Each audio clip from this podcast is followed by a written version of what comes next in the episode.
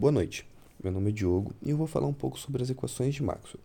Então, quem foi Maxwell, né, primeiramente? Então, James Clerk Maxwell foi um físico e matemático escocês que nasceu em 1831 e faleceu em 1879.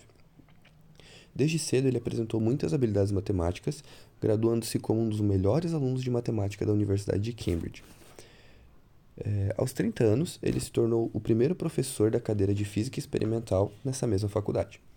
A partir de 1864, dedicou-se a formular matematicamente as teorias de Faraday sobre o eletromagnetismo, conseguindo obter as equações que permitiam descrever tanto os fenômenos elétricos quanto os magnéticos. As equações foram reveladas pela primeira vez em 1873 e, desde então, ficaram conhecidas como as equações de Maxwell. Maxwell percebeu em estudos que a oscilação da carga elétrica produz um campo magnético e, ao tentar calcular a velocidade de propagação desse campo, obteve o valor aproximado de 300 milhões de metros, quadrados, metros por segundo, que era a velocidade da luz já calculada por Fizeau e Foucault, afirmando assim que a luz era uma radiação eletromagnética e que se as cargas elétricas podiam oscilar com qualquer velocidade, elas poderiam também dar origem à radiação em todos os comprimentos de onda. Sendo assim, a luz visível é apenas uma variedade específica desse comprimento de onda. As equações de Maxwell, na verdade, são postulados, pois até hoje elas nunca foram provadas.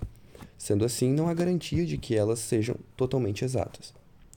Falando um pouco agora sobre quais são essas quatro equações, né? Então, começando pela primeira, a gente tem a lei de Gauss da eletricidade. Então, ela foi proposta originalmente pelo matemático alemão Carl Friedrich Gauss e é equivalente à lei de Coulomb em situações estáticas. Ela relaciona o campo elétrico e suas fontes as cargas elétricas e pode ser aplicada mesmo para campos elétricos variáveis com o tempo. De maneira genérica, a lei de Gauss diz que o fluxo elétrico sobre uma superfície fechada equivale à distribuição das cargas dentro de uma superfície fechada. É, falando um pouquinho agora sobre a segunda equação, né? então a lei de Gauss é, para o magnetismo. Essa lei é equivalente à primeira, mas ela é aplicável, aos, é aplicável aos campos magnéticos e evidencia também que não existe os monopolos magnéticos, ou seja, não existe um polo sul ou um polo norte isolados. Eles sempre precisam de um ao outro. De acordo com essa lei, as linhas do campo magnético são contínuas, ao contrário do que as linhas de força do campo elétrico, é, que elas se originam em cargas elétricas positivas e terminam na, na carga elétrica negativa. Ah, tendo a terceira lei, né, a gente tem a lei de Ampère, que descreve a relação entre um campo magnético e a corrente elétrica que origina. Então, ela estabelece que o campo magnético é sempre produzido por uma corrente elétrica ou por um campo elétrico variável. Essa segunda maneira de se obter um campo magnético ela foi prevista pelo próprio Maxwell, com base na simetria da natureza. Então, é, se um campo magnético variável induz uma corrente elétrica, consequentemente, um campo elétrico variável deve induzir um campo magnético. É, falando agora sobre a última equação de Maxwell, né? Então, ela se chama Lei de Faraday e descreve as características do campo elétrico, originando um fluxo magnético variável. Como assim, né?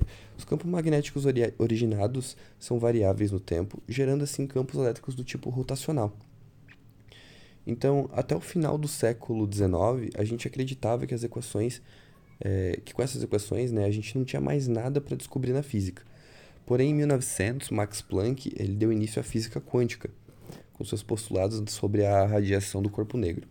E em 1905, Einstein revolucionou a, a física com seus conhecimentos da ciência, é, lançando a teoria da relatividade e o efeito fotoelétrico, abrindo o caminho para o maior desenvolvimento científico da história.